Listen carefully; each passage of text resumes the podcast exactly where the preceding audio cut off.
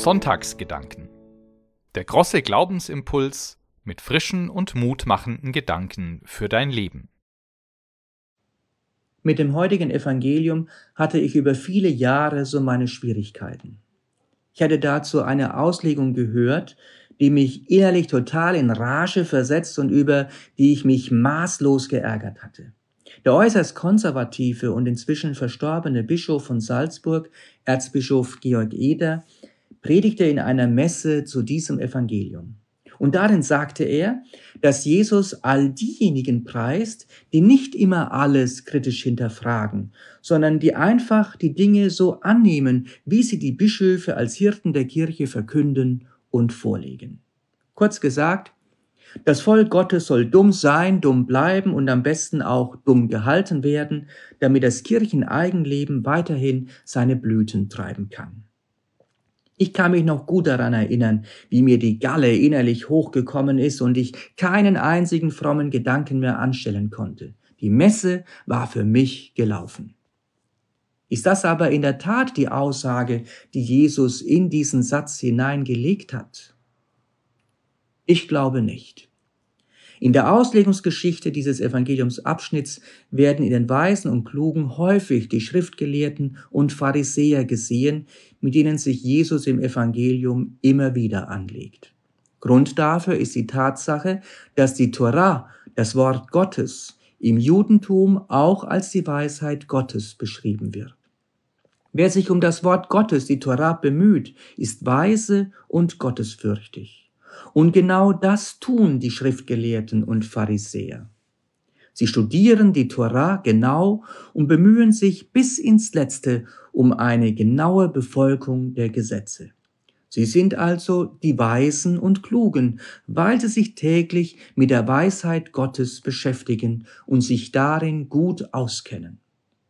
Die Unmündigen sind demnach all die Menschen, die keinen Zugang oder auch keine Zeit zum Schriftstudium haben, die Armen und die einfachen Menschen, die sich täglich erst einmal um ihre bloße Existenzsicherung kümmern müssen. Diese Auslegung ist meines Erachtens aber zu kurz gedacht. Es geht nicht darum, das ganze Bemühen der Schriftgelehrten und Pharisäer schlecht zu machen, sondern vielmehr zu zeigen, dass ihnen etwas noch fehlt, nämlich die Weisheit Gottes in Jesus dem Christus zu erkennen.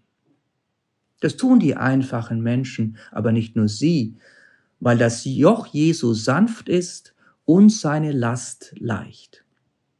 Bei Jesus geht es eben nicht mehr darum, alle 613 Gebote genauestens zu kennen und peinlichst zu befolgen. Ihm geht es vielmehr um die großen Bögen, er fasst sie zusammen im Gebot der Gottes- und Nächstenliebe. Wer Gott liebt und seinen Nächsten in Liebe annimmt wie sich selbst, ist nach Jesus ganz auf der Spur Gottes und lebt in dessen Weisheit. Für mich steckt darin viel Weite und Offenheit, eine Weite, die ich in der Kirche und bei so manchen Frommen hin und wieder vermisse. Manchmal erweckt das bei mir den Eindruck, als wäre Gott nicht mehr Herr des Himmels und der Erde, also einer, der sich überall finden und entdecken lässt, als wäre er auf die Art und Weise, wie wir jetzt Glauben und Kirche sind, festgelegt. Das sehen offenbar Kilian und seine Freunde noch etwas anders. Sie lassen es sich nicht nehmen, ihre Heimat und ihr Kloster in Irland zu verlassen. Und damit lassen sie auch ein Stück ihrer Art, wie sie gelernt haben, zu glauben und Kirche zu sein, zurück. Sie zeigen die Bereitschaft, auf Gott zu vertrauen und sich auf Neues einzulassen.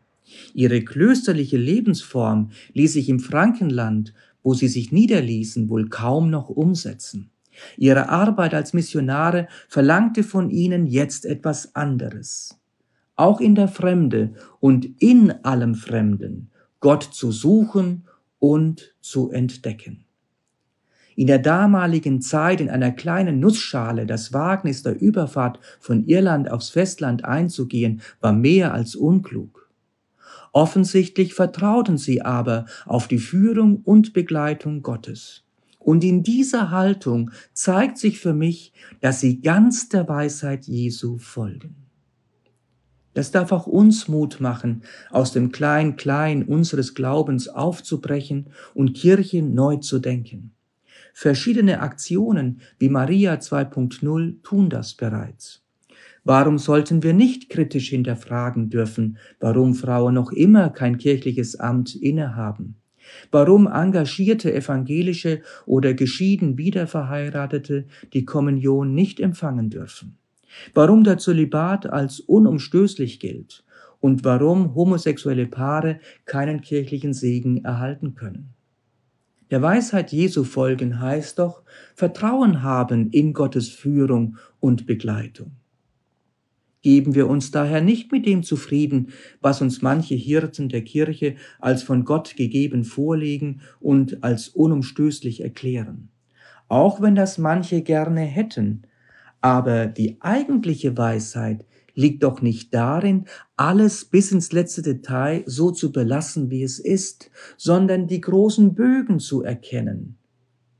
Und diese zeigen sich für mich darin, wie und ob es uns gelingt, Gott zu lieben und unsere Mitmenschen in Liebe anzunehmen. Darin erweist sich die Weisheit Gottes, die uns in Jesus menschlich begegnet ist. Und nicht darin, ob wir alle kirchlichen Regelungen und Bestimmungen vollumfänglich kennen. Es geht um die großen Bögen. Gott und den Nächsten zu lieben und zu einem gelingenden Leben zu verhelfen. Musik